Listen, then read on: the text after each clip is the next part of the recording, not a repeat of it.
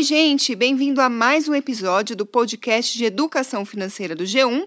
Eu sou Karina Trevisan, repórter de economia, e tô aqui com minha colega Luísa Mello. Olá! E hoje nós vamos falar sobre previdência privada o que é e quais cuidados você precisa ter quando escolhe fazer esse tipo de investimento. A gente sabe, né, que previdência privada parece um bicho de sete cabeças para muita gente. Tem aí uma série de regras sobre regime, a sigla para lá, sigla para cá, mas calma, você vai ver que no fundo não é tão complicado assim mas precisa tomar alguns cuidados. A gente vive falando aqui, cuidado com o dinheiro nunca é demais, seja previdência privada ou outro tipo de investimento, até porque dá trabalho para ganhar dinheiro, a gente sabe, né, gente? Bom, então vamos ao que interessa. Começando pelo começo, como funciona o investimento em previdência privada? Quer começar, Luísa? Vamos lá. Bom, esse é um investimento de longo prazo e muita gente usa para ter uma renda na aposentadoria. Até por isso o nome Previdência Privada. Mas não vamos confundir com a Previdência Social, o INSS, que é a do governo e que está sob discussão é, de uma reforma agora.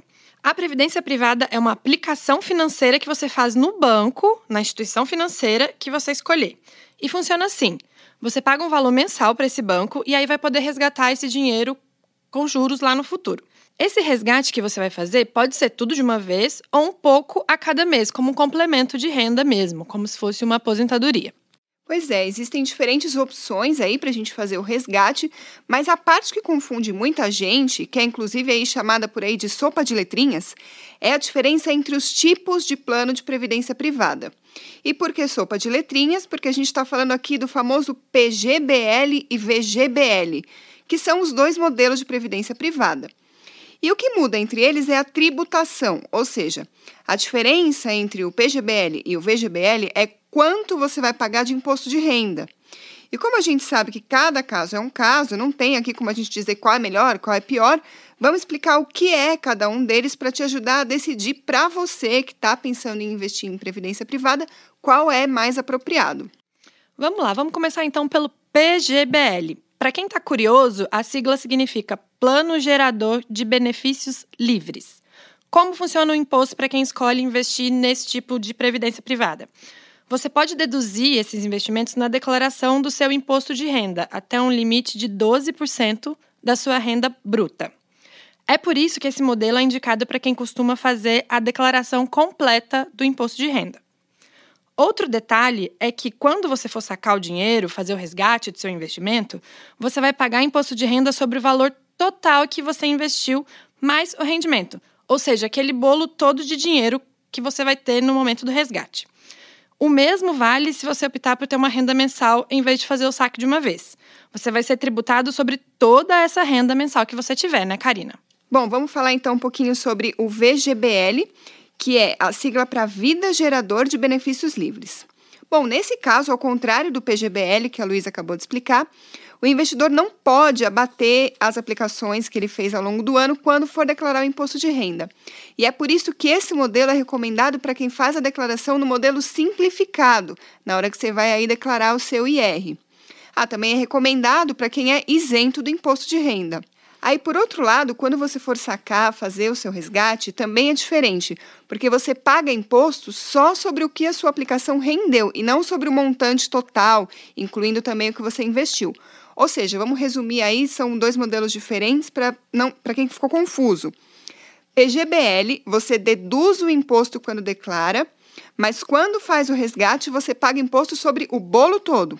Diferença do VGBL: você não deduz o imposto na declaração, mas quando saca o seu dinheiro, você paga imposto só sobre o rendimento. Outra diferença: PGBL é indicado para quem faz a declaração do imposto de renda no modelo completo, enquanto VGBL é para quem faz no modelo simplificado. E eu conversei sobre isso com o Walter Poladian, que é planejador financeiro e consultor. Vamos ouvir a explicação dele. Existem também duas modalidades, que é o PGBL e o VGBL.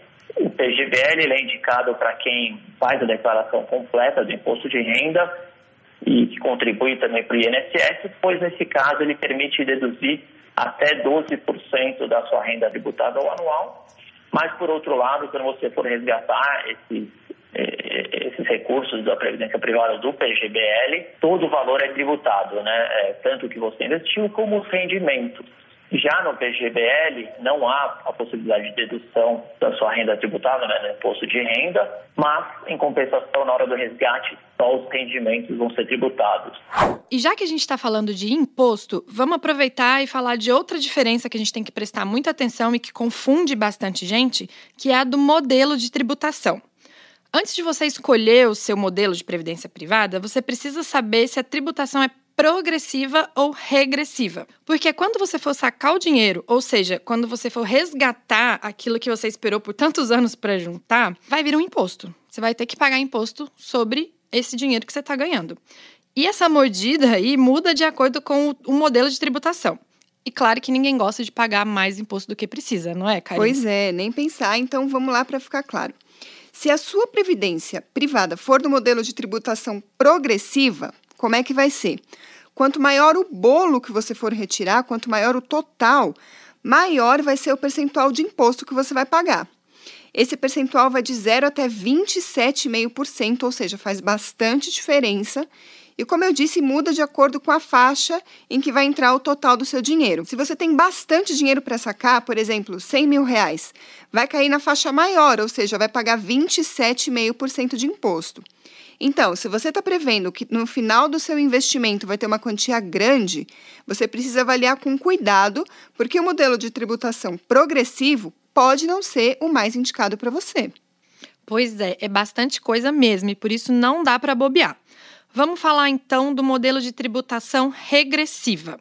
Ele funciona de um jeito diferente da progressiva. É assim: quanto mais tempo durar o seu investimento, menor vai ser o percentual de imposto que você vai ter que pagar. Quem for resgatar logo no começo, em menos de dois anos, por exemplo, vai ter que pagar 35% de imposto de renda. Olha quanta coisa! Agora, quem deixar o dinheiro investido por mais de 10 anos, aí o percentual já cai para 10%. Ou seja, é bastante diferença. O que é preciso avaliar então? Quanto tempo você pretende deixar o seu investimento na previdência privada e assim você vai conseguir saber qual é o melhor modelo para você. Então vamos lá recapitular de novo, porque essa parte também é um pouquinho complicada. No modelo progressivo, quanto mais dinheiro você tiver, mais imposto vai pagar. Quanto menos tiver no total, menos imposto. Agora, no regressivo, quanto mais cedo você for resgatar, mais imposto vai pagar. E quanto mais você for esperar, menos imposto. Pois é, e é por isso que, como a Karina falou lá atrás, a gente não consegue dizer qual é o melhor ou qual é o pior tipo de previdência privada para você, se é o regressivo ou se é o progressivo. Vai depender muito de quanto dinheiro você tem para aplicar, por quanto tempo você vai deixar esse dinheiro lá e quando, né, que você vai fazer o resgate. E como a gente já disse, cada caso é um caso. O Walter Poladian também falou com a gente sobre isso. Vamos ouvir? É importante também, é, ele é um investimento um pouco mais complexo porque ele tem regimes tributários diferentes. A opção de escolher, escolher o regime tributário regressivo, onde a alíquota de imposto de renda vai caindo com o passar do tempo e também existe o regime tributário progressivo que a alíquota é maior de acordo com a renda do investidor. Se a renda é maior, a alíquota é maior, a renda tributável. Bom, agora que a gente já entendeu um pouquinho melhor como funciona a previdência privada, vamos falar sobre alguns cuidados que você precisa ter quando vai fazer esse tipo de investimento. O primeiro é verifica a rentabilidade antes de fazer aí seu investimento. Porque é tanta opção no mercado, gente, que muitas vezes você pode acabar caindo numa aplicação que não é aí a mais vantajosa para você ou para o seu dinheiro. Então, o melhor mesmo é comparar as opções de previdência privada entre bancos, instituições financeiras diferentes e até comparar a previdência privada com outros investimentos, para você saber realmente qual está rendendo mais, qual está rendendo menos, qual que é melhor para você.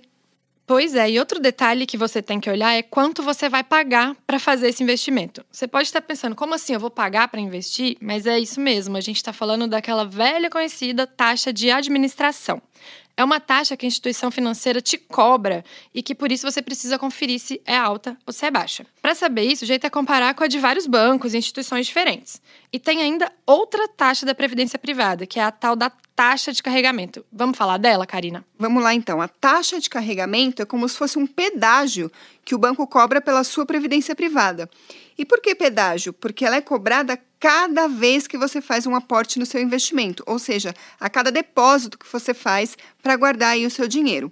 Essa taxa varia de banco para banco, tem inclusive instituição que nem cobra essa taxa mais. Por isso, tem que prestar atenção e colocar na ponta do lápis, porque pode fazer diferença. Se você investe, por exemplo, 100 reais por mês e a taxa de carregamento do seu banco é de 1%, então, na verdade, você está investindo 99 reais por mês e não 100.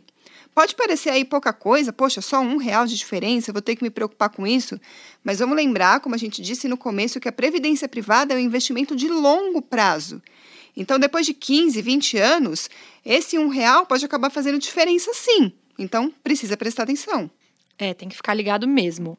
E falando em longo prazo, você pode estar aí pensando, mas 20 anos é muito tempo. E se eu mudar de ideia, eu vou ter que ficar com essa aplicação no mesmo banco durante todo esse tempo? A resposta é não.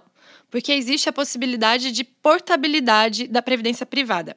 É igual aquela portabilidade que a gente já conhece para operadora de celular, por exemplo. Se no meio do caminho você ficou insatisfeito por qualquer motivo com seu banco, você pode pegar o seu dinheiro e mudar de empresa, mais ou menos como acontece quando a gente pega o nosso número de telefone e muda de operadora.